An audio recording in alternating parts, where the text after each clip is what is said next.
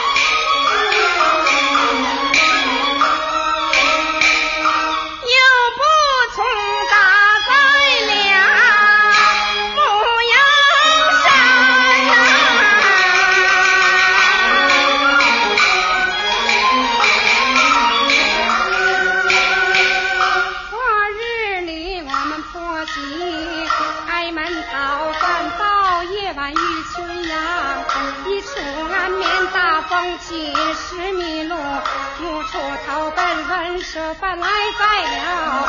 侯爷的门前，我的婆婆失了手，打碎了碗，因此才冲撞了侯爷的威严。望侯爷看。